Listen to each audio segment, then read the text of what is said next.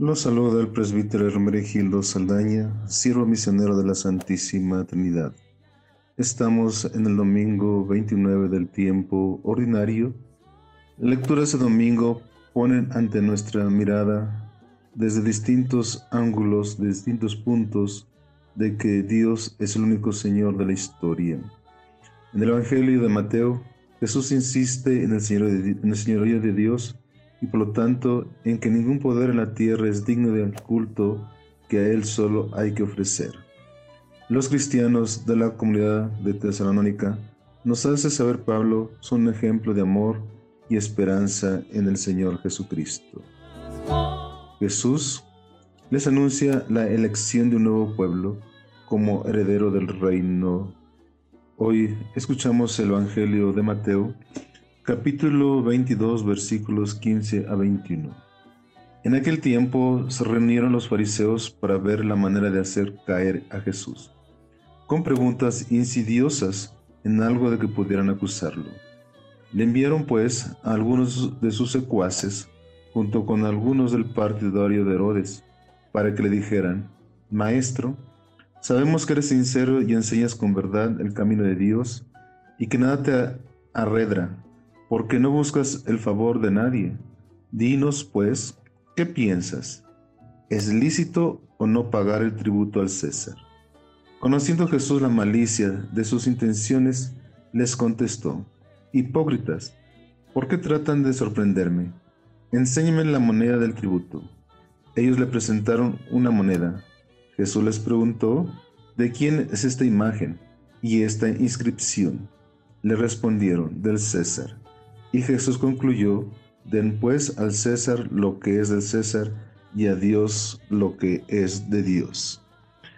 Palabra del Señor. En los últimos domingos hemos leído tres parábolas con las que Jesús respondía a los jefes de los sacerdotes y a los ancianos del pueblo, quienes habían cuestionado la autoridad de sus palabras y de su actuación. Los fariseos han escuchado las parábolas de Jesús y saben que se refiere a ellos. Los fariseos se sienten identificados con el Hijo que no fue a trabajar a la viña, con los labradores homicidas y con los invitados al banquete que se negaron a asistir. Con esto, se intenta acorralar a Jesús mediante preguntas comprometidas, a tal punto que los fariseos se atreven a Jesús llamándole maestro. Esto, en el Evangelio, solo aparece en boca de quienes no saben quién es en realidad Jesús. Los fariseos no saben quién es Jesús, motivo por el cual le llaman maestro. Los que le conocen, como los discípulos, le llaman Señor. Con esto, le plantea una cuestión sobre la obligación del pago del tributo al César, pues representaba la forma más clara de la denominación romana a la moneda que ellos presentan. Muchos grupos de carácter revolucionario se oponían al pago de esos impuestos porque lo consideraban una ofensa a Dios. Y esto, para Jesús, le presentan esta pregunta, en dar una respuesta, obviamente era muy comprometedor para Jesús si se manifestaba a favor del pago, entonces lo acusaban de colaborar, de colaborar con el imperio ocupante. Y si decía que era contrario, entonces sería aliado de enemigos del emperador y revolucionario. Es una pregunta que los fariseos traen para poder acusar a Jesús. Jesús no responde tal como los enviados de los dirigentes judíos esperarían, sino que sitúa la cuestión en un nivel más profundo.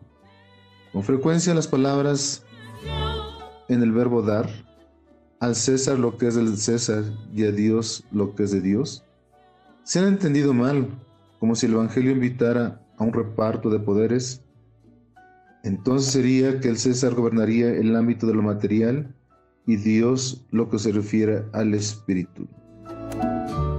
Con esto nos lleva a algo más profundo. El hombre es imagen del Creador. ha de reconocer a Dios como su único Señor. El emperador imprimió su imagen en las cosas que le pertenecen, pero el ser humano, desde la creación del mundo, tiene impresa la imagen de Dios. Él es su único Señor y los demás poderes han de ser relativizados. De alguna manera Jesús sale victorioso en este primer intento cuando lo acorralan con la pregunta y él es quien acorrala a los fariseos llamándoles la atención acerca de su manera de comprender su relación con Dios. Por eso para nosotros las palabras de Jesús son un toque de atención, por lo que hoy nos obligan a reflexionar acerca del reino de Dios y su señorío sobre la historia y sobre nuestras vidas. Que tengan un feliz domingo y que el Señor nos lleve siempre a, comprender este reinado de Dios en nuestra propia historia como bautizados.